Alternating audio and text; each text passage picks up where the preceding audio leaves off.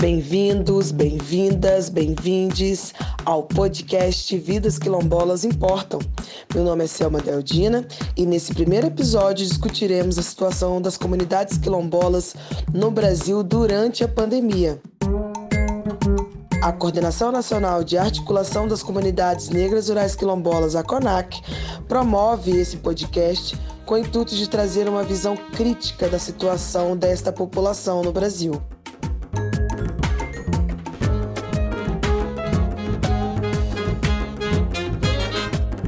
Venha escutar Mulheres Quilombolas.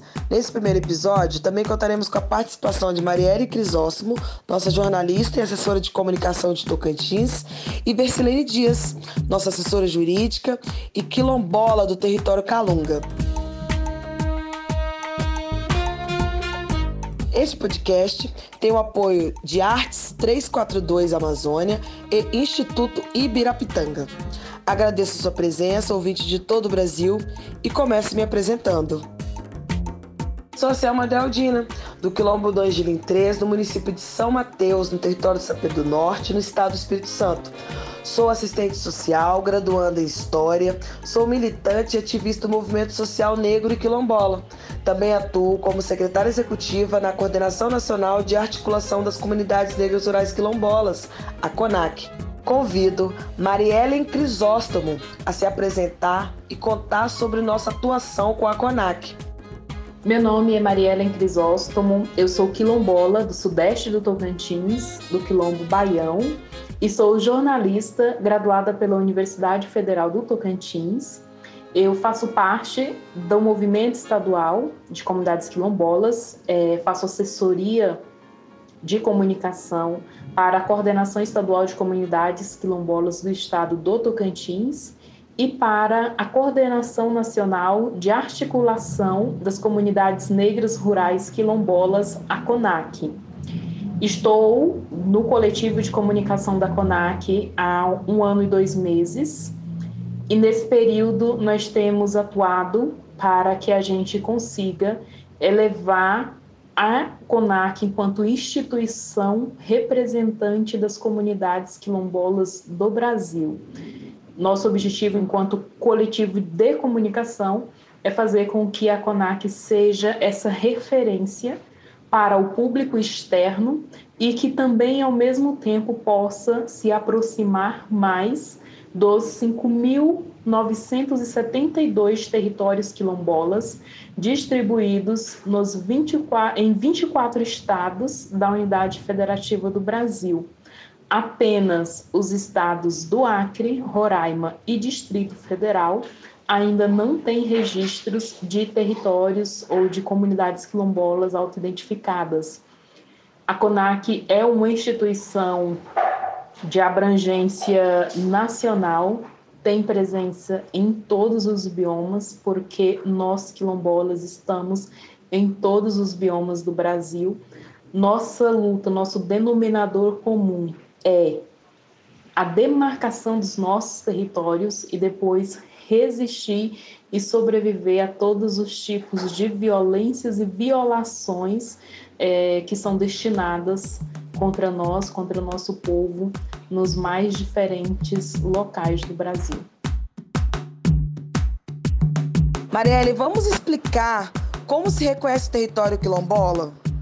O processo para reconhecer e delimitar o território, ou seja, para entregar, devolver o território aos quilombos, aos quilombolas, ele é lento, é extenso e, mais uma vez, moroso. Ele no, inicia com a comunidade se auto-reconhecendo como comunidade, território quilombola. Depois ela vai encaminhar para a Fundação Cultural Palmares o documento solicitando a certificação como comunidade quilombola. Ela vai dizer: olha, Fundação Palmares, eu quero, a partir de agora, ser certificada como território quilombola. A Fundação Palmares, com base nesse documento que a comunidade enviou, que geralmente é um histórico da comunidade, é, junto com uma ata de reunião onde há o comum acordo de que há esse desejo é comum entre os membros da comunidade, a fundação vai emitir esse certificado e depois vai encaminhar para o INCRA. Esses, é, quando chega no INCRA, vai ter mais uma série de outros processos. Ela vai, o INCRA vai ser responsável pelo relatório antropológico da comunidade, a partir do relatório antropológico, é possível fazer, junto, aliás, com o relatório antropológico, levantamento fundiário, a planta e memorial descritivo do território da comunidade, cadastrar quilombo, os quilombos levantamento de sobreposições, que é basicamente se há a presença de não quilombolas dentro da área reivindicada pela comunidade. Então, isso é chamado de sobreposição, porque tem um território dentro do outro. Uma propriedade dentro de um território. Depois vai ser emitido parecer conclusivo técnico e jurídico. A partir disso, será publicado a RTID, que é publicado no, no, Diário Oficial da União e no Diário Oficial do Estado, no qual a comunidade está localizada. Os intrusos, ou seja, os proprietários de é, territórios sobrepostos, serão notificados. Após ser notificado, eles vão manifestar né, o interesse de é, ser indenizado para deixar aquele espaço e o Estado brasileiro é responsável por repassar essas indenizações e deixar o território apenas com a presença de quilombolas. A partir daí, o Estado brasileiro assume, no caso de havendo um acordo de, de do proprietário que está, né, que a gente divasou, que está nos territórios, deixar o território, ele vai ser indenizado, vai deixar o território, e aí segue para o trâmite que é da titulação, demarcação do território. É, basicamente, nessa indenização, é como o Estado brasileiro compra a terra do proprietário, depois doa para o território. E aí o território passa a ter o titulação, que daí vai para a emissão de posse, depois homologação da sentença, pagamento das indenizações, vem bem depois, né? De conversar, de notificar, da pessoa aceitar o pagamento é, da indenização é um dos últimos passos, basicamente. E a partir daí é emitido o título coletivo do território e a comunidade passa a ter posse, a ser dona do território. Nesse momento, é nos poucos territórios que têm o título, acontece a repatriação. É, eu, particularmente, chamo de repatriação, que é o retorno dos filhos que, por motivos né, diversos, tiveram que sair do território, retornam porque agora há espaço, a terra para se trabalhar. Temos conosco também a Versilene, que poderá nos contar um pouco sobre o processo de resistência e garantia que está em andamento no Supremo Tribunal Federal. Versilene, conta para nós quem é você e qual sua história com os quilombos no Brasil. Olá a todos e a todas. É, sou Versilene Dias, quilombola da comunidade Calunga, é, o território Calunga fica no estado de Goiás, nos três municípios, município de Cavalcante, Monte Alegre e Teresina.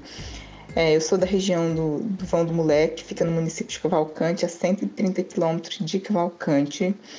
É, sou graduada e mestre em Direito Agrário pela Universidade Federal de Goiás e atualmente sou assessora jurídica na Terra de Direito e na CONAC, através da CONAC, presto assessoria jurídica enfim, uma atuação aí em vários, vários quilombos do país, né? Várias comunidades quilombolas do país. Que foi isso, né? Meu verdadeiro propósito quando eu saí da comunidade, né? Que era poder contribuir, é, de certa forma, com a luta, né? Daqueles que estavam na minha comunidade, na comunidade Calunga, e principalmente minha família, né? Passava por situações de violência ali a todo momento, né? A intenção era de buscar em si uma formação, uma orientação, né? E levar aquilo de volta, né? Em, em, em luta e melhoria para a comunidade, né? Persilene, é... qual a situação atual dos quilombos no Brasil? A situação atualmente das comunidades quilombolas no país é totalmente de, vamos dizer assim, invisibilidade, né? É, descaso total por parte do governo federal, paralisação das políticas de titulação dos territórios quilombolas, né? Que é uma das lutas é, principais, ou se não, é, se não a principal luta né, da, do, dos povos quilombolas aqui no Brasil pelo reconhecimento e titulação de suas terras tradicionais é, além de não ter um diálogo com o governo, né? não há um, uma, uma instância de diálogo por parte do Estado brasileiro de dialogar com as, com as comunidades quilombolas. Né? Aí a gente, decorrente desse problema de não regulação do território, vem é, hoje, é, é, enfim, a gente se encontra na situação de ausência de uma, uma segurança, de um, de um programa, de uma política de assistência, de, de, de ação de segurança alimentar e nutricional, né? É, acesso né, em menor escala né, de, de do, dos auxílios, né, auxílios emergenciais é, de, de, de, oferecido né, para a população de forma geral pelo Estado brasileiro devido à pandemia de Covid-19, a ausência de divulgação pública de, de, do caso de contágio, ou seja, de um monitoramento de quantas comunidades quilombolas é, estão sendo afetadas, né, foram afetadas, quantos quilombolas vieram a óbito decorrente da Covid-19 é, a ausência de um plano de governo referente às comunidades quilombolas, né, de combate aos efeitos da, da pandemia dentro dos territórios, né, e aí já pensando aí também em uma segunda onda, né, é, é, de Covid-19, além de agora, né, a ausência de, de é, exclusão, né, ou não inclusão das comunidades quilombolas, né, como dos povos quilombolas como os povos prioritários aí para recebimento da vacina de Covid-19, né, que é uma das, das, das, nossas preocupações hoje também, muitas além de outras preocupações, né, ou seja, hoje no governo federal não há aí uma, uma movimentação ou uma política, né, de, de, de oferecimento de uma política mínima, né, pra, de assistência às comunidades quilombolas no país. Ou seja, estamos a, a, a a nós por nós mesmo, né? Porque se não for nós por nós, quem será, né? O governo federal não está aí, não. E a não ser a gente contar com a, com a ajuda dos parceiros, das parcerias que a gente forma aí durante essas lutas. Essa situação mudou com o novo governo federal de Jair Bolsonaro, Bersilene? Qual a sua opinião sobre isso? Nossa, a situação, ela, vamos dizer assim, já não estava boa, né? E com o governo de Jair Bolsonaro só piorou, né? É, Acho que no governo anterior, pelo menos as, as populações quilombolas tinham entrada, tinha diálogo com o Estado em construir uma política pública, né? Mesmo que não teve aí grandes avanços, né, com relação à titulação dos territórios quilombolas, mas pelo menos mantinha um diálogo, né, com relação à construção de outras políticas públicas. Hoje, com o atual governo, a gente não tem esse diálogo, né? Muito menos aí uma uma, um, um, andamento da política de titulação dos territórios quilombolas, né? O que a gente vê é simplesmente um aumento aí, né, do discurso de ódio é, com relação às comunidades quilombolas e esse discurso de ódio ele é impactante diretamente na vida das populações que são ameaçadas diretamente nos seus territórios, né? E sofrem lá quantas consequências da ausência de políticas públicas, as ameaças que sofrem na luta pelo território, né? Enfim, acho que é, não, se, não, se, se é, no governos anteriores já estava, vamos dizer assim, ruim, agora tudo piora, né? Mas é, acho que a luta quilombola permanece. Acho que a gente nunca teve tempo ruim ou tempo bom para a gente não continuar a luta, né? E acho que a coletividade, a força coletividade, as forças ancestrais, as que nos, nos faz com que a gente permaneça aí é, de pé, né, e caminhando aí na busca dos nossos direitos. Gostaríamos que você contasse para nós um pouco do que se trata a DPF 742 Quilombola. Bom, a DPF é uma arguição de descumprimento de preceitos fundamentais. É uma ação de controle de constitucionalidade, né, abstrato, previsto no artigo 102, parágrafo 1 da Constituição Federal, regulamentada pela Lei 9.882 de 1999. É, quem, as, são legítimas para propor esse tipo de ação é, partidos políticos né, e entidades de classe de representação em âmbito nacional. É, e é competência, é competência para processar e julgar a ação ou Supremo Tribunal Federal, né? E a ação, ela, a, a DPF, ela é, proposta pela CONAC, ela foi justamente para isso, né? É, cessar essas omissões ou ações né, do governo mediante a não estabelecimento né, de um plano de combate aos efeitos da pandemia dentro dos territórios quilombolas, né, que ficou aí sem, totalmente sem assistência é, diante de um contexto né, que se encontra aí completamente é, vulnerabilizadas, pois é, essa vulnerabilidade já decorre já desde antes, né, é, devido a não a, a, falta de políticas públicas de investimento, né, precários na, nas comunidades quilombolas, assistência médica, assistência no transporte de qualidade, é, há, uma política de alimentação adequada.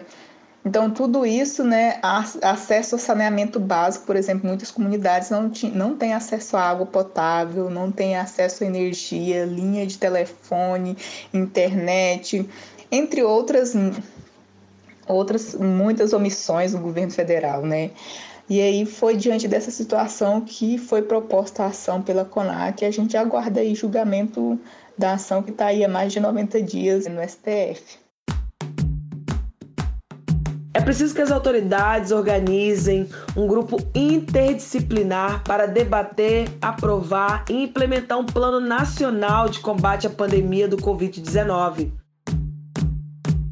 Nos territórios quilombolas, em setembro de 2020, no momento que protocolamos a DPF quilombola no Supremo Tribunal Federal, haviam 157 óbitos e 4.541 quilombolas infectados pelo Covid. Infelizmente, esse número é bem maior. Esse número hoje chega a 172 mortes de quilombolas pelo Covid. A taxa de letalidade dessa doença nos quilombos é de 3,6 segundo o levantamento feito pela própria CONAC, enquanto a média no país é de 3,1. Se a situação nos centros urbanos é caótica, imagine como isso é na zona rural, nos quilombos, onde falta atendimento médico adequado, falta equipamento individual de proteção e até água potável. Apesar do direito territorial quilombola ser reconhecido pela Constituição de 1988, estes ainda sofrem ameaças e falta de políticas públicas que possam atender a essas comunidades. Nossos antepassados não eram originários do Brasil ou imigrantes, vieram para cá contra a vontade, acorrentados, sequestrados de África. Os quilombos nasceram como refúgios de primeiro contra a violência da escravidão.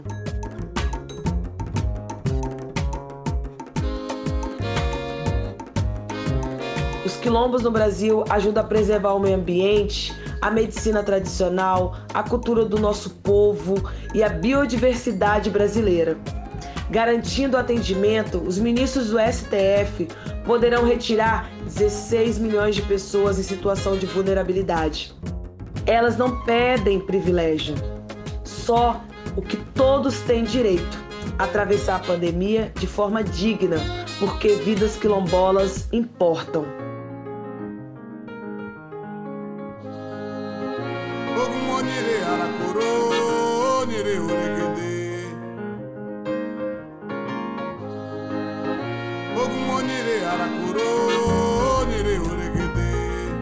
O podcast Vidas Quilombolas Importam contou com a generosa sessão da música do Vasco de Google Streuter e da Orquestra HB.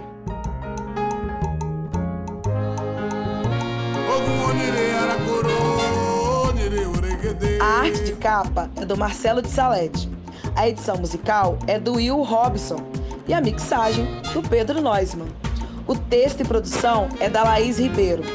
A direção e o roteiro é do nosso queridíssimo Daniel Lima. Esse podcast é uma produção do Fórum de Investigações Poéticas e Visíveis Produções, com apoio da Artes 342 Amazônia e do Instituto Ibirapitanga. Não percam o próximo episódio do podcast e acompanhe a nossa atuação no nosso site www.conac.org.br.